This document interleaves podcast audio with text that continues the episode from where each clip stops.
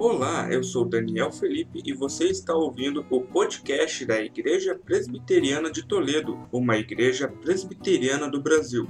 No programa de hoje, ouviremos a mensagem A Totalidade de Cristo com base na comissão, uma mensagem do pastor José Ricardo Capelari. Eu retorno com o desejo, com a vontade, também com a missão de, de começarmos a trabalhar agora o tema da nossa igreja para 2018. Final de 2017, eu trouxe para a igreja que esse ano nós vamos trabalhar o ID de Jesus, o ID e pregai o evangelho. A igreja, durante 2017, aprendeu a, a como sermos semelhantes a Jesus. É lógico, poderíamos ainda abordar muitos outros textos, muitos outros, muitas outras mensagens falando da imagem e semelhança de Cristo Jesus. Mas nós trouxemos a base daquilo que nós podemos e devemos ser. E como Cristo, nós devemos ir e pregar o Evangelho. Essa é uma missão básica da igreja. Uma igreja que se diz cristã não deixa de pregar o Evangelho. Porém, nós ouvimos: eu preciso pregar. Você tem que pregar. Você tem que fazer discípulo. Você tem que ir. Mas muitas vezes nós ficamos acanhados e com medo. Como fazer isso? De que maneira pregar? Tanto porque muitos ainda nutrem a ideia de que pregar o evangelho é colocar uma roupa mais garbosa, né, uma gravata. Voltei a usar gravata rosa, no outro tom, né, mas rosa. É, colocar uma Bíblia debaixo, debaixo do braço e chegar e começar a, a expor com toda a proeminência as sagradas escrituras. É lógico, você precisa ter conhecimento da palavra de Deus, por isso nós estamos trabalhando positivamente a palavra aqui com a igreja, para que você aprenda, e você tenha essa condição. Mas, pregar o evangelho, gente, vai além disso. E é isso que eu quero que você entenda. É isso que eu quero que nós aprendamos. Então, durante todo esse ano, você vai ver mensagens que vão te motivar e que vão te ajudar que você vá e pregue esse evangelho.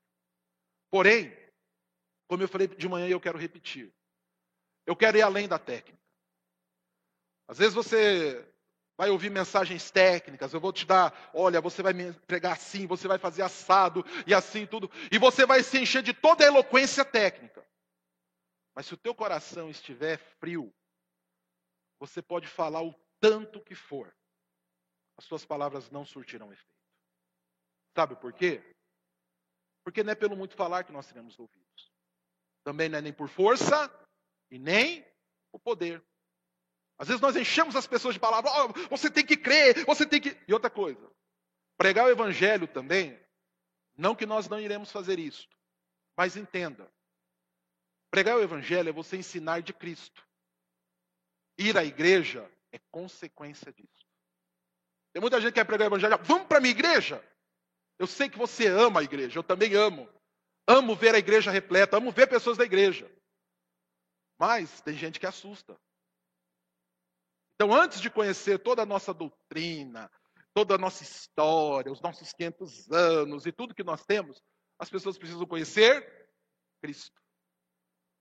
Porque se elas não forem convencidas pelo Espírito Santo da verdade, da justiça e do juízo, elas poderão até vir sentar nesses bancos com um coração vazio, que não vai adiantar de nada diante do Senhor. Então, você vai entender que pregar o Evangelho é você falar de Cristo e da Sua palavra, com o coração aquecido, cheio do poder do Espírito Santo, cheio da unção do Espírito Santo, entendendo também o que é unção do Espírito Santo, a gente tem medo, né? Ai, o que é esse negócio de unção do Espírito Santo? Será que eu vou cair? Será que eu vou fazer? Unção do Espírito Santo, você vai entender. É algo maravilhoso que você recebe quando o Senhor se torna o teu Senhor, o Rei da tua vida. Então, eu quero trabalhar isso com você. Quero que você aprenda. Mas eu quero, acima de tudo, que esse aprendizado enche o teu coração de alegria. E que você comunique ao Senhor com uma alegria tamanha. Que as pessoas olhem e falem assim: Eu quero isso para a minha vida. Eu não quero outra coisa. Não há outro bem, não há nada mais que vai me alegrar tanto do que isso que estão oferecendo para mim. Do que essa palavra, do que essa salvação, do que essa redenção que vem de Cristo Jesus. Para nós então começarmos a trabalhar, nós vamos, durante esse mês, fevereiro, nós vamos trabalhar a grande comissão. O texto de Mateus 28, de 18 a 20. E esse texto vai trazer para nós algumas nuances, alguns ensinos, poder do Senhor, para que nós possamos começar então a nossa tarefa de evangelizarmos nosso bairro, nossa cidade, de irmos aonde o Senhor quiser que nós estejamos. Então, abra sua Bíblia, por favor. Nós vamos ler Mateus 28, do 18 ao 20. Se você não trouxe a tua Bíblia, eu tenho o texto aqui. E o tema que nós vamos trabalhar então é a grande comissão. E o título da nossa mensagem é a totalidade de Cristo como a base da comissão. O que é a comissão? A comissão é aquilo que o Senhor nos incumbiu de fazer. A grande comissão, ou seja, a grande tarefa que o Senhor nos deu. E quando nós vamos, nós vamos em nome de quem? Em nome de Cristo. E esse texto ele traz, então, ele nos mostra a totalidade do Senhor, que é a base para que nós possamos ir. E o nosso texto, ele vai nos dizer o seguinte: Mateus 18, Mateus 28, perdão, do 18 ao 20. O texto está aqui na versão que nós costumeiramente usamos, né? Que é a revista atualizada, e diz assim: olha. Jesus aproximando-se falou-lhes, dizendo: Toda autoridade me foi dada no céu e na terra. Ide, portanto, fazei discípulos de todas as nações, batizando-os em nome do Pai e do Filho e do Espírito Santo, ensinando-os a guardar todas as coisas que vos tenho ordenado. E eis que estou convosco todos os dias até a consumação do século. Amém? Vamos orar? Bondoso Deus, nós louvamos o teu santo e poderoso nome. E pedimos agora, Senhor, dá-nos entendimento da tua palavra. Eu peço a ti, Senhor, dá ao teu povo entendimento, que nada desvie a nossa atenção, que nada, Senhor, nos desvie do aprendizado da tua santa e doce palavra. Também, Senhor, cubra-me com a tua glória e traga sobre mim a tua unção. Aqueça o meu coração, ilumina a minha mente, Senhor, usa os meus lábios para glória, louvor e adoração do nome de Cristo Jesus. Amém e amém. Esse texto que nós acabamos de ler, ele é o fechamento do Evangelho de Mateus. Jesus já tinha ressuscitado, ele já tinha aparecido aos seus, ele já tinha falado aos seus. E aquele período, então, dos 40 dias pós-ressurreição, estava chegando ao fim. Jesus se reúne então com os onze, eram onze agora, perdeu-se um, né, um deu cabo da própria vida, tamanha amargura pela traição que cometera. E Jesus reúne então os onze que ficaram, e ele comissiona, ele dá uma incumbência a eles. Incumbência que é não só para aqueles onze, mas é uma incumbência para nós também. Jesus então olha para eles e diz: Olha, vão e preguem o Evangelho. E antes, antes dele dizer isto, ele começa dizendo assim: Olha, toda a autoridade foi dada, no céu e também na terra. E após isso, então, o Senhor vai discorrendo. E quando ele vai discorrendo, quando ele vai trazendo esse ensino, uma expressão passa a permear todo este texto que nós acabamos de ler. É um adjetivo grego chamado paz, traduzido como toda e como tudo. E se você for olhar o texto, você vai ver que Jesus diz assim: olha, toda autoridade me foi dada, é para vocês irem em todas as nações, a todas as nações, ensinando todas as coisas e eu estarei todos os dias com você. Ou seja, Jesus, quando traz esse texto aqui, quando ele traz essa ordem, ele mostra a totalidade do seu ser e a totalidade da sua vontade. Ele mostra que toda a sua obra está consumada. Aquela obra que ele brada lá na cruz e diz, telestai, ou seja, está consumado.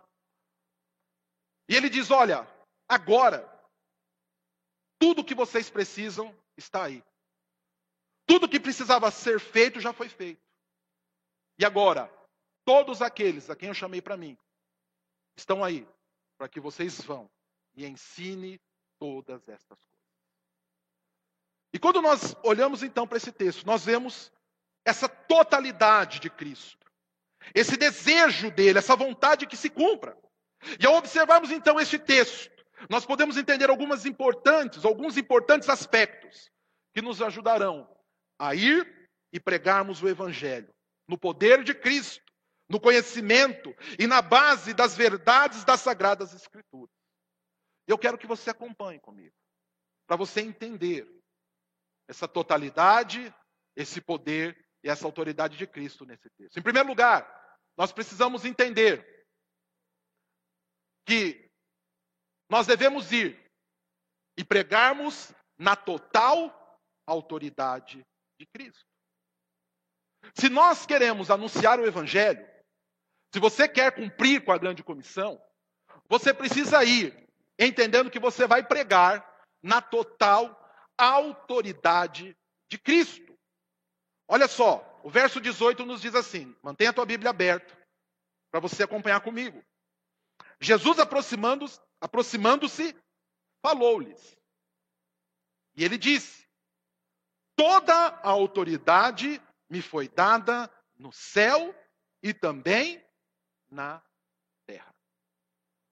E quando Jesus diz isso, ele diz: Olha, é o seguinte, eu quero que vocês vão pregar esse evangelho. E depois, com o tempo, nós vamos ensinando como é esse pregar, como que você pode e deve fazer.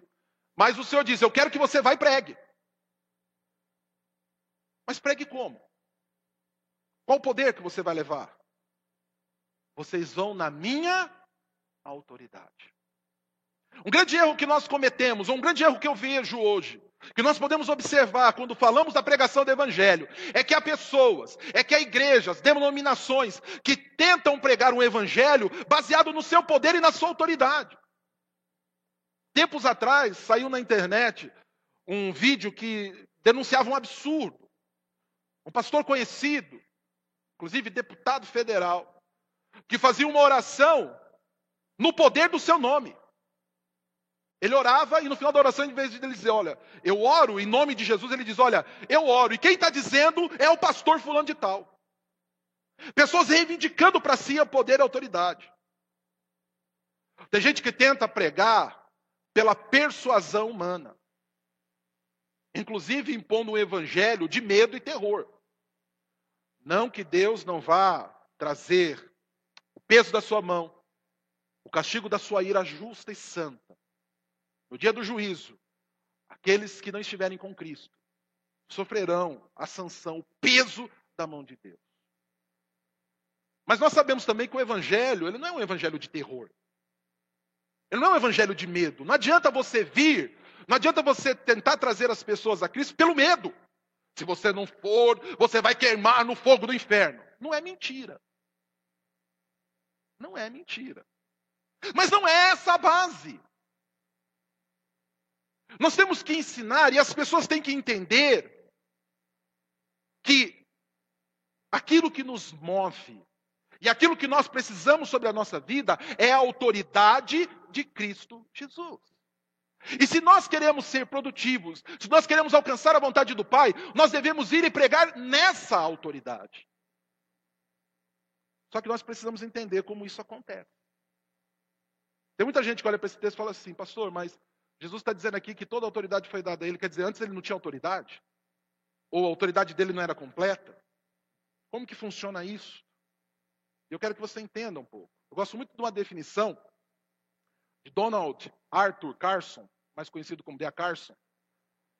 Carson diz o seguinte: é precipitado, se não errado, afirmar que a ressurreição conferiu a Jesus uma autoridade incomparavelmente maior daquela que ele desfrutava antes da crucificação. Então é errado você achar que foi dado a Jesus uma autoridade que ele não tinha. Não é isso. O texto não está dizendo isso. A verdade é mais sutil. Não é que algumas, alguma coisa que ele ensinou ou fez durante os seus dias encarnados sejam menos autoritativo do que o que ele fez ou diz agora. Mesmo durante o seu ministério, suas palavras, como as de Deus, não passarão. Se a gente olhar lá Mateus 24, 35, o que, que diz? As minhas palavras não passarão. E ele, Jesus como Deus, perdoa pecados. Mateus 9, 6 vai dizer isto. Não é a autoridade de Jesus per si que se torna mais absoluta. Antes, as esferas em que ele agora exerce autoridade absoluta foram ampliadas para incluir os céus e a terra, ou seja, o universo. Essa autoridade foi dada a ele pelo Pai. E nós podemos entender isso quando nós olhamos Filipenses 2. O Senhor dá em retribuição a todo o sacrifício de Cristo o quê? O nome que está acima de todo o nome. E esse nome agora, as pessoas devem se prostrar diante dele, nos céus e debaixo dos céus. Porque importa que por esse nome as pessoas sejam salvas. Então, o que o Senhor Jesus está dizendo é o seguinte: toda a terra e todo o céu pertencem a mim, são meus. Eu o tenho por direito. O Senhor Deus e Pai me deu essa autoridade. Então vocês vão e vão pregar é no meu território. Eu sou o rei desse, desse reino. E vocês vão falar da autoridade deste rei. Vocês não vão pregar em terra estranha, em terra alheia. Muitos dizem assim: ah, eu vou lá no, ter, no terreno do inimigo. Não, o terreno é do Senhor, é dele.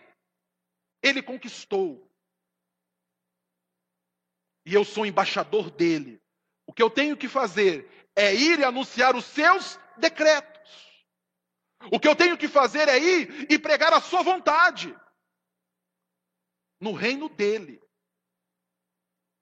Ele tem autoridade na terra e no céu. E nós pregamos então na totalidade da sua autoridade. O que o Senhor quer é que você ande pelo reino dele, pelo reino que ele estabeleceu, pelo seu poder, glória e autoridade, e que você anuncie a glória do rei desse reino.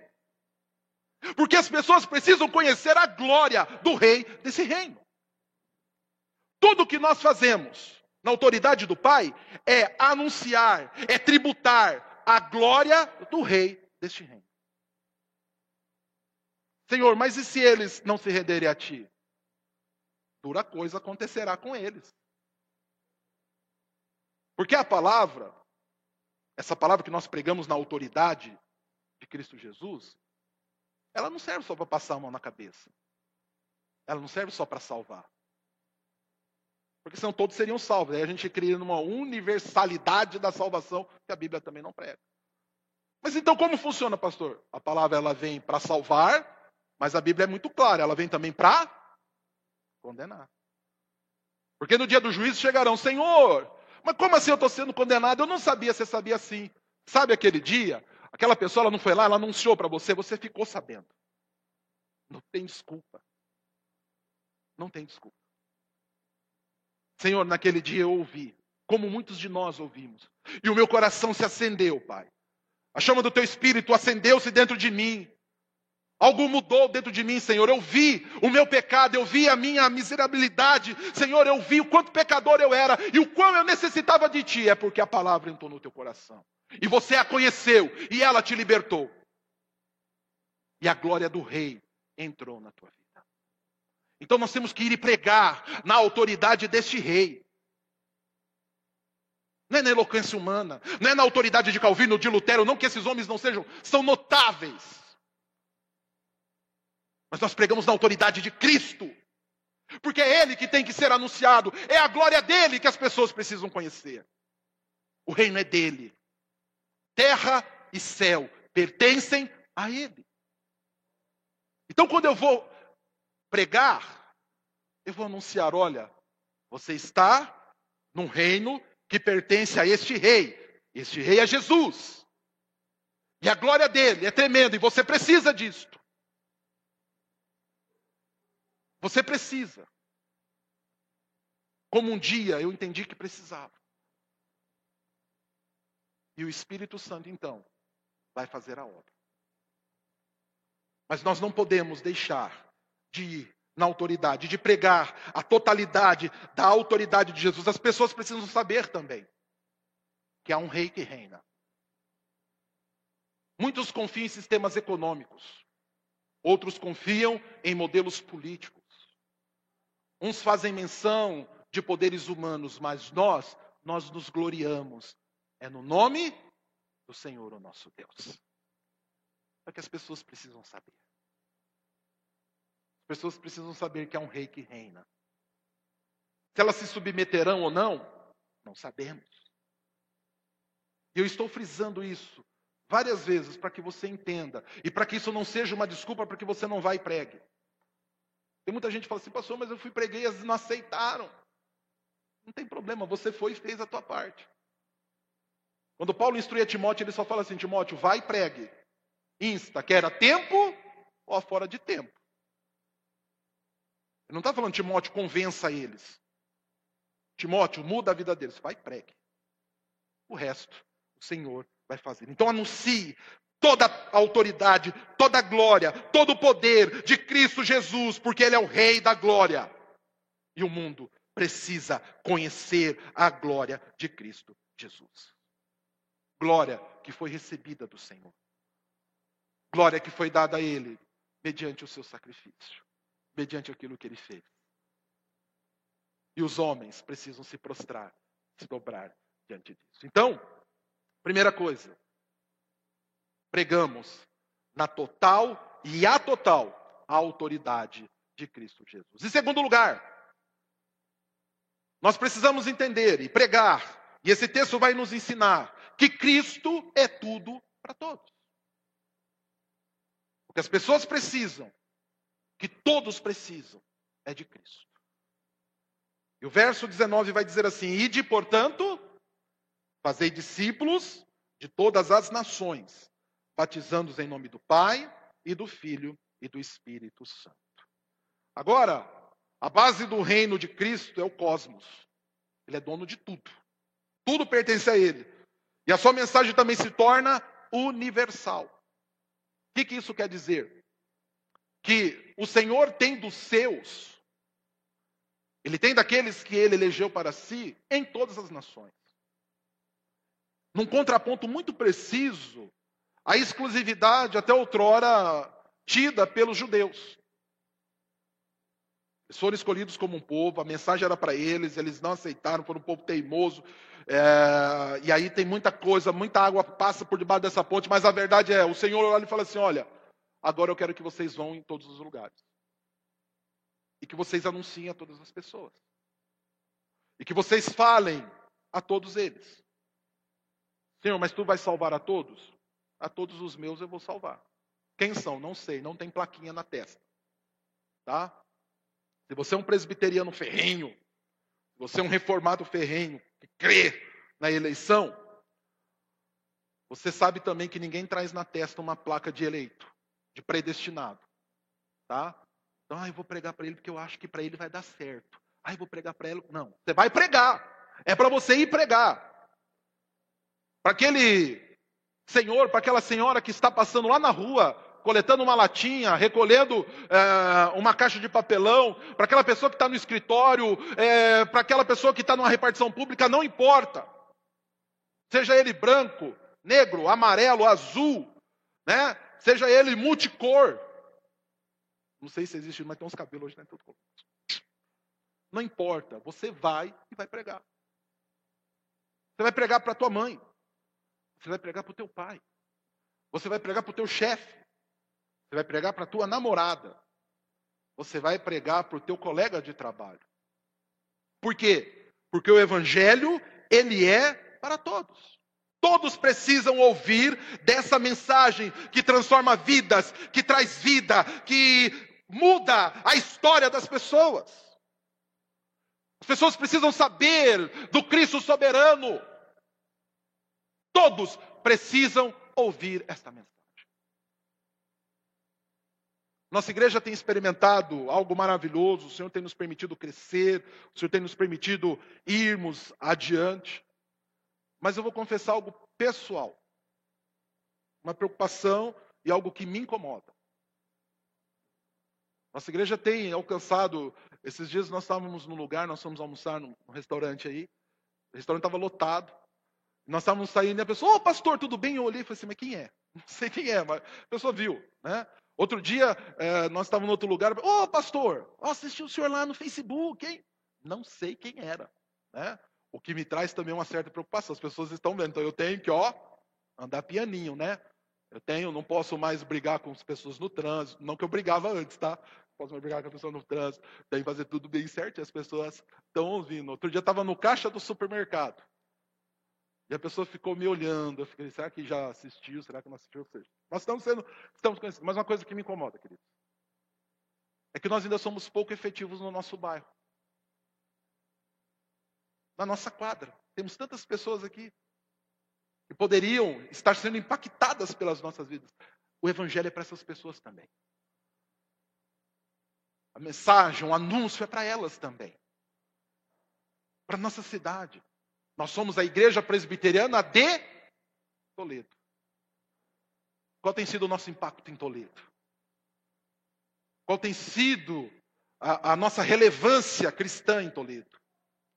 Então nós temos que ir, as pessoas precisam ouvir, as pessoas precisam saber desse evangelho. A nossa nação precisa saber do evangelho. Temos vivido no nosso país uma situação tão injusta, temos vivido no nosso país uma situação tão degradante, porque o nosso país se diz evangélico. Nós temos crescido em números. A proporção da nação evangélica é cada dia maior.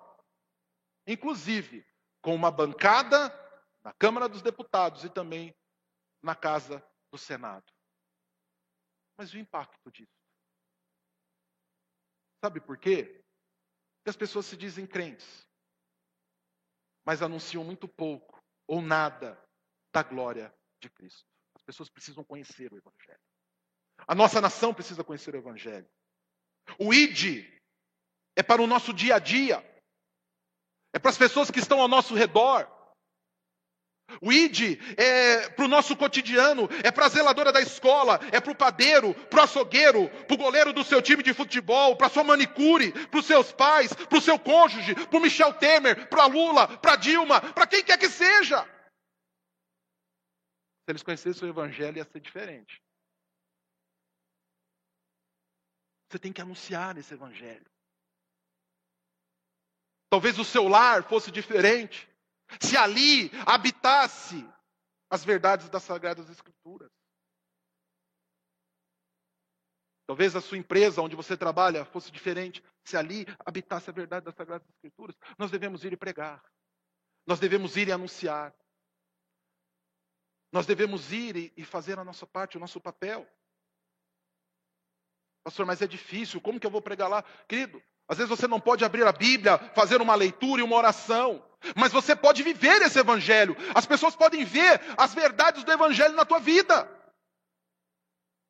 O problema é que tem muito crente que ele é evangélico dentro da igreja, mas fora da igreja é um desastre. As pessoas olham para ele e não veem nada do evangelho na vida deles. Isso é terrível.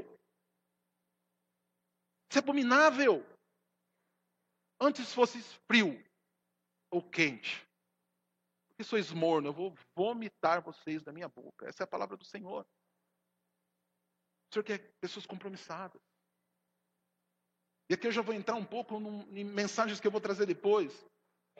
Mas nós podemos ser criativos em pregar o Evangelho, gente. Ainda mais nos dias de hoje. Às vezes a gente tem facilidade de mandar bom dia no WhatsApp. A gente gosta de mandar bom dia no WhatsApp, né? Tem gente que não gosta de receber o bom dia do WhatsApp, né? Mas tem gente que gosta de mandar o bom dia do WhatsApp. Você pode mandar um texto bíblico. Você pode compartilhar uma, uma devocional tua. Você pode ter lido a Bíblia ali às seis horas da manhã e o Espírito ter falado ao teu coração com poucas, mas sábias palavras e você compartilhar com as pessoas. Mas será que eles vão entender? Vão entender. Você não precisa sentar num banco de seminário para pregar o Evangelho. Você não precisa estar num púlpito para pregar o Evangelho. Isso aqui é só um pouquinho, gente. O evangelho é pregado é lá fora.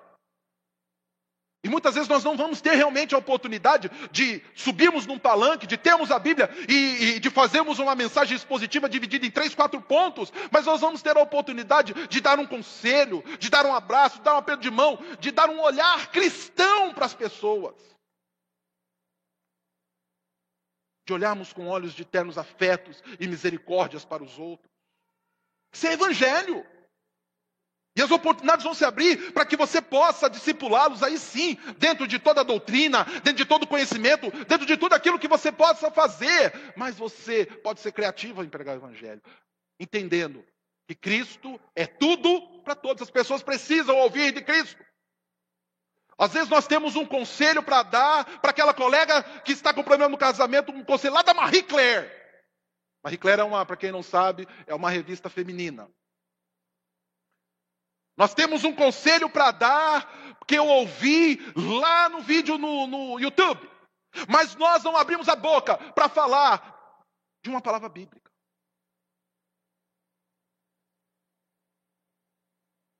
Nós somos prontos muitas vezes para, ó, oh, você está com problema? Ó, oh, eu vou te indicar um terapeuta. Não, nada contra a terapia, nada contra isso. Mas, muitas vezes a gente coloca as pessoas no colo de Freud, mas não traz para elas a palavra de Cristo. Se Freud vai ajudar elas, Cristo não pode fazer muito mais por elas? Nós precisamos anunciar esse evangelho. Vão me separar. Meu casamento está uma encrenca, está uma bagunça. É, realmente não dá, né? É, mas a fila anda. Fila anda, Deus abençoe. Não, diz para ele: Deus detesta o divórcio. Abomina. Não faça isso. Ah, mas o meu casamento é de fachada. Invista para que o seu casamento seja vivo. Ah, mas o meu marido, ele é, ele é um paspalhão. Você pode ser uma mulher virtuosa da vida dele e o teu marido se assentar na roda dos juízes e ser honrado através da tua atitude. Ah, mas a minha mulher, ah, minha mulher, ela, ela é muito assim. Ué, a Bíblia fala que você é sacerdote do lar. Mas como eu faço? Vem cá, eu vou te ajudar. Ora com a pessoa, começa a ensinar a pessoa.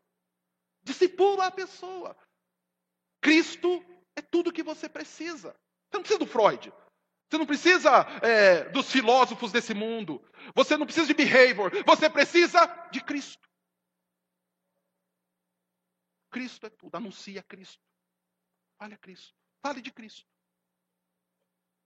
E você vai ver vidas sendo transformadas. E você pode fazer isso no teu cotidiano, sem precisar pegar um sermão de três, quatro pontos para pregar para a pessoa. No teu dia a dia, num abraço, numa oração, num sorriso, num bom dia que você dá. Entendendo que as pessoas precisam de Cristo. Terceiro, nessa totalidade que nós estamos vendo, nós precisamos entender que o Evangelho de Cristo é tudo o que nós precisamos obedecer. O que nós precisamos é obedecer o Evangelho de Cristo Jesus. O verso 19 ainda vai nos dizer assim: olha, não, desculpe, o 20, a primeira parte do 20 diz assim: olha, ensinando-os a guardar todas as coisas que vos tenho ordenado. O Senhor nos manda ir pregar na sua autoridade, irmos a todas as gentes, a todos os povos, seja eles agentes políticos, seja eles agentes públicos, sejam eles é, pessoas da nossa família, não importa. Vai e pregue a Cristo a eles. Eu vou pregar que Cristo para eles? Ah, eu vou pregar o Cristo presbiteriano. Ele batiza só com um pouco de água na cabeça. Prático. Não, eu já gosto do Cristo batista.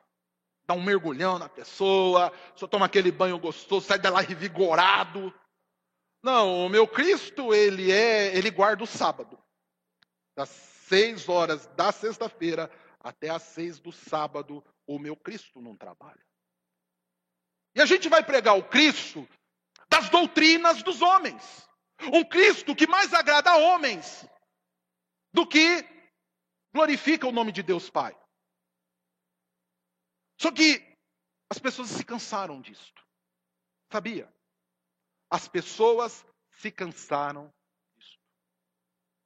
Porque elas descobrem no final que isso é uma mentira, é uma falácia, é uma balela, é uma discussão. Como eu brinquei com jovens ontem, um presbítero de uma igreja que eu conheci, ele falava assim, diante de determinadas coisas, de determinadas discussões, ele olhava para a gente e falava assim: Isso não infrói, nem contribui para nada.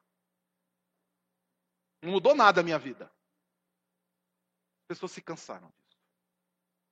Muitas igrejas se tornaram enfadonhas, chatas. Sabe por quê? Porque não trazem nada mais, nada menos do que um peso ao coração das pessoas. Mas quando Cristo fala que é para nós irmos no seu reino, pregar o seu evangelho a todas as pessoas, ele diz: Olha, ensina eles a guardar o que eu vos ensinei. É a minha palavra que eles precisam conhecer. As pessoas precisam conhecer o Cristo contido nas Sagradas Escrituras. O Cristo revelado nas Sagradas Escrituras. Não é aquele do teu sonho. Não é aquele daquele presságio que você teve. Ah, eu tive um sonho, deixa eu te contar. Ah, não. Não! Fala para as pessoas do Cristo das Escrituras. Pare de falar de você, pare de falar das suas experiências, fale daquilo que a Bíblia tem para você. As pessoas precisam conhecer a verdade das sagradas escrituras. O resto é história da carochinha. É conversa para boi dormir e o boi não está dormindo mais. Pregue a verdade das sagradas escrituras. E aí eu gosto muito do que nos diz um dos nossos símbolos de fé, a confissão de fé de Westminster.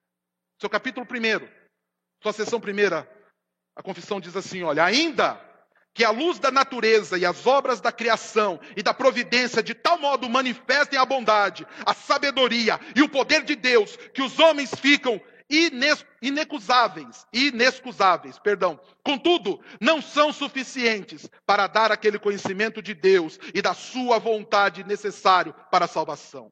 Por isso foi o Senhor servido em diversos tempos e diferentes modos revelar-se e declarar à sua igreja aquela sua vontade. E depois, para melhor preservação e propagação da verdade, para o mais seguro estabelecimento e conforto da igreja contra a corrupção da carne e malícia de Satanás e do mundo, foi igualmente servido fazê-lo escrever toda.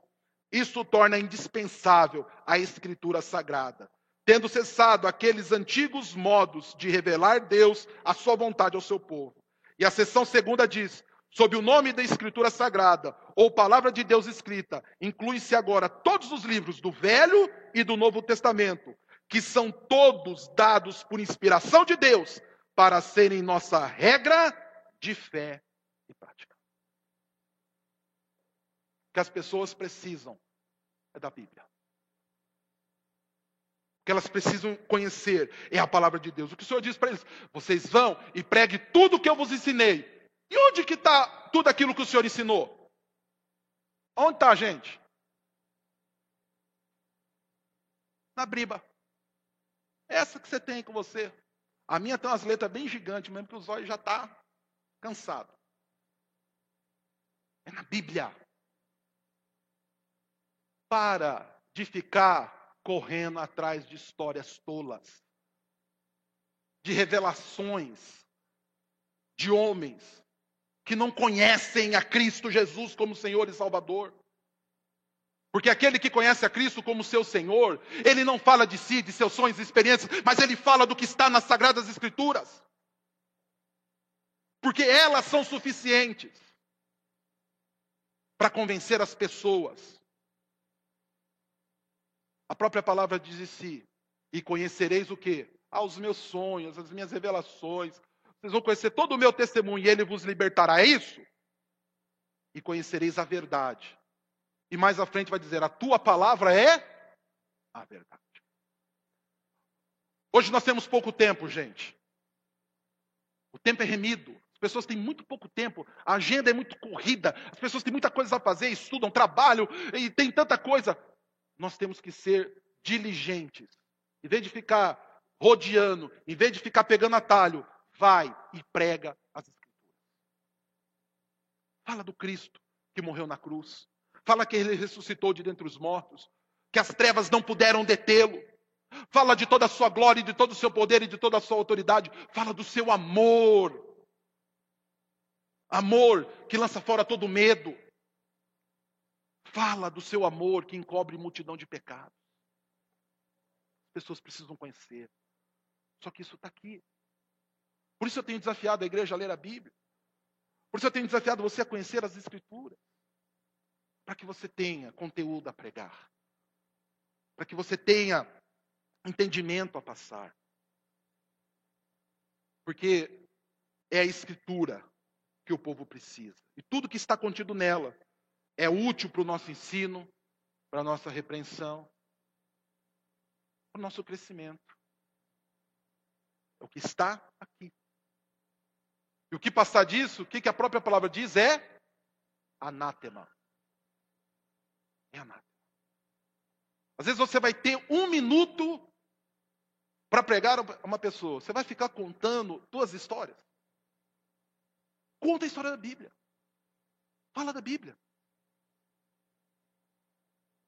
Talvez a sua história até vai comover a pessoa. Mas a Bíblia vai trazer a vontade de Deus para a vida dela. E se o Senhor quiser libertá-la, Ele vai. Em quarto e último lugar, dentro dessa totalidade de Cristo, nós precisamos entender que em todo tempo teremos a total presença do Senhor a nos ajudar. Eu sei que você ouviu essa mensagem até aqui, e eu sei que você talvez deva ter pensado, pastor, é difícil, não é fácil. Pastor, é complicado. Eu estou numa família complicada, estou num trabalho complicado, o meu meio social não é fácil. Bonito, pastor, tudo isso que o senhor pregou, né, com veemência. Mas não é fácil, pastor. Não é fácil. Mas, o Senhor Jesus nos diz assim no final do verso 20: Eis que estou convosco todos os dias até a consumação do século. Talvez você tenha pensado, é pesado para mim. E realmente a vida cristã é pesada. Se te contar que a vida cristã é um mar de rosas, mentiro para você. A vida cristã não é fácil. Não é fácil. O próprio Cristo vai nos dizer, lá em Mateus 22, 14, o seguinte: Porque muitos serão chamados, poucos os escolhidos.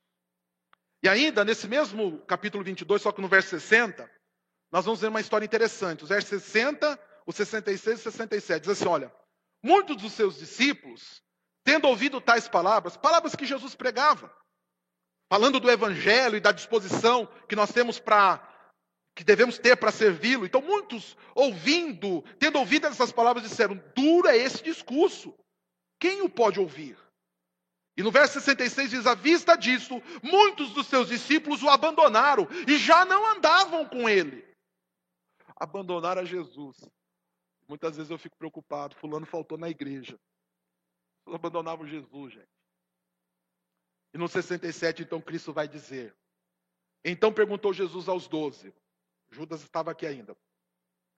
Porventura quereis também vós, vós outros, retirar-vos? Vocês também querem ir? Porque o que Jesus pregava era pesado mesmo, gente. Esse evangelho é água com açúcar, melzinho na chupeta, tá? Tranquilinho, vem, tudo é, ó, é benção, benção. Deposita aí, vai prosperar. Ó, vai lá na igreja, tudo vai se resolver. Esse evangelho aí não é o evangelho da verdade, não. O evangelho da verdade é o seguinte: nesse mundo vocês vão ter aflições. Mas tenham bom ânimo, um ânimo longo, disposição, porque eu vou ajudar vocês a vencer. Mas vocês vão ter. Por que, que eu estou dizendo isso? Porque essa é a verdade. Essa é a verdade. Nós vamos ter lutas, dificuldades. Mas, o que é maravilhoso é que o Senhor não nos abandona em meio a essas lutas. Pelo contrário, Ele sabe que enfrentaremos lutas, Ele sabe da dificuldade, da dureza, da perseguição, quem viver isso que foi pregado aqui, de ir em todas as nações, de ir a todas as gentes, né? pastor, eu não, eu não tenho esse chamado para ir a todas as nações, mas você pode ir ali no INSS e pregar.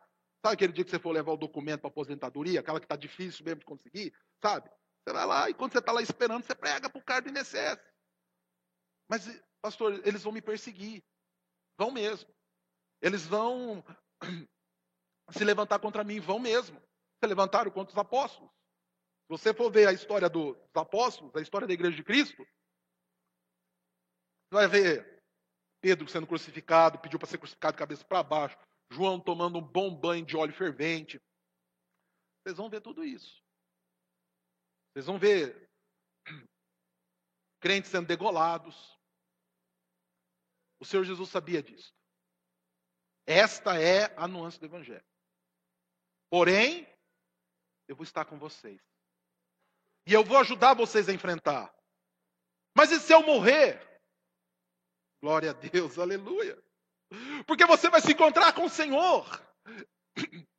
E se levarem tudo que eu tenho, glória a Deus. Deus proverá.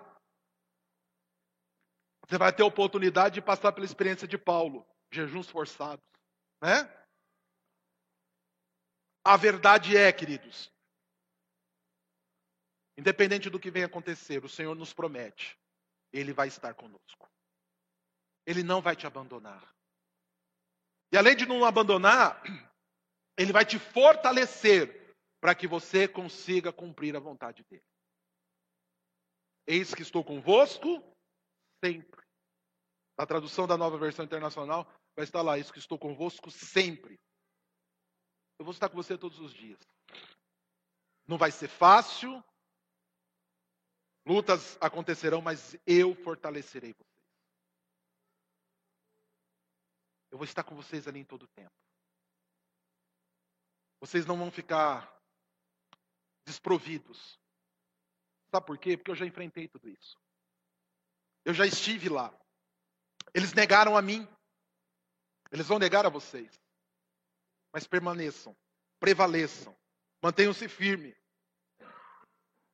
Eu vou estar com vocês. Tudo que vocês precisam, eu vou prover.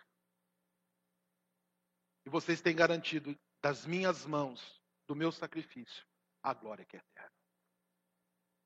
Essa é a força que nós precisamos, queridos. Essa é a garantia que nós temos.